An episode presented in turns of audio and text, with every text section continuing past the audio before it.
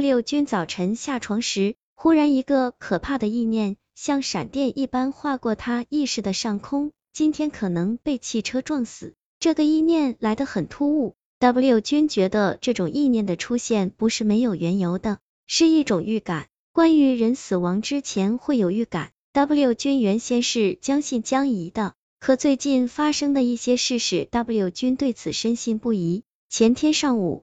W 君家门前的马路上接连出了两起车祸，死了两个人，一位是花匠，一位是教师，两人都被车轮碾成肉酱。后来人们的调查发现，他们死之前都有预感。据说花匠在遇难的那天早晨，睁开眼睛便沉默不语，面呈死相。更怪的是，他下了床便洗澡、剪指甲，穿了一身崭新的衣服。一个人居然会在早晨洗澡。这在当地是前所未闻、不可思议的事。花匠死亡之前的怪异表现，说明他对自己的死是有预感的。至于那位教师，就更奇了。据说他在遇难之前一个月就开始焚烧他的日记、信件和其他手稿了。他甚至写信给他的朋友们，要回他以往写给他们的信。总之，他几乎把这世上所有留有他文字的东西都烧成灰烬。那天上午。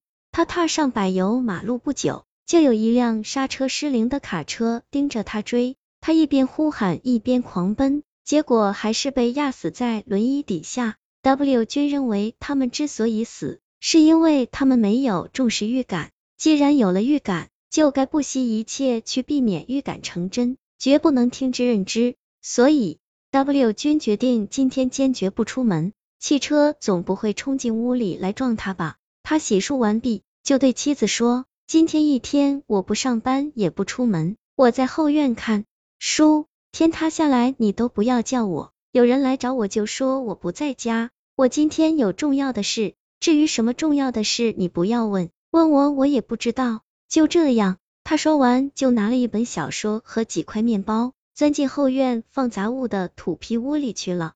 W 君没头没脑的话，把妻子搞得晕头转向，如堕五里雾中。W 君一年三百六十五天，从不迟到早退，即使有病也坚持上班。今天怎么突然不上班了？为什么要到土坯屋里读书？他以前可是从未去过土坯屋的。妻子几次想去问他都没敢。W 君从来是说一不二的，妻子只好去自己单位请了假，便匆匆回到家里。不管怎样，他不能让 W 君一人待在家里。他想，他一定有什么难言之隐。从早晨八点到下午四点，先后有十四个人来找 W 君，都被妻子拦在门外。下午四点一刻的时候，W 君单位里的经理来找他，说有十万火急的事，要他赶快去上班。见来者是经理，又有十万火急的事，他妻子不敢怠慢，把经理领到后院。我不去。我今天哪儿也不去，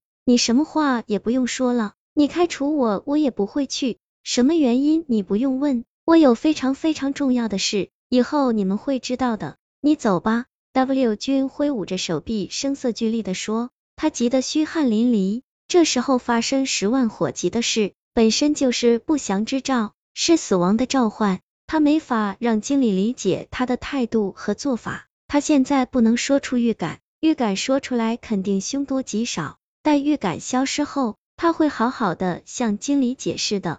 经理被他搞得莫名其妙。经理出门前对他妻子说：“再观察一段时间，情况严重的话就去叫医生。”他妻子含泪点头。大约晚上七点光景，一辆重型卡车飞驰在一条柏油马路上，临近三岔路口时，为了避免和一辆违章行驶的客车相撞。卡车急转弯，冲向路边的小道，撞倒一堵围墙和一座土坯小屋后停住了。人们把 W 君从乱砖中爬出来时，他已经咽气了。W 君之死使人们震惊不已，这一奇特的事件在当地传为奇谈。以后人们谈到人死之前是否有预感时，总拿 W 君之死作为例子。如果他没有预感，他怎么会突然一天不出门？怎么会突然钻进？给他带来灭顶之灾的土坯屋，又怎么会说那些奇怪的话呢？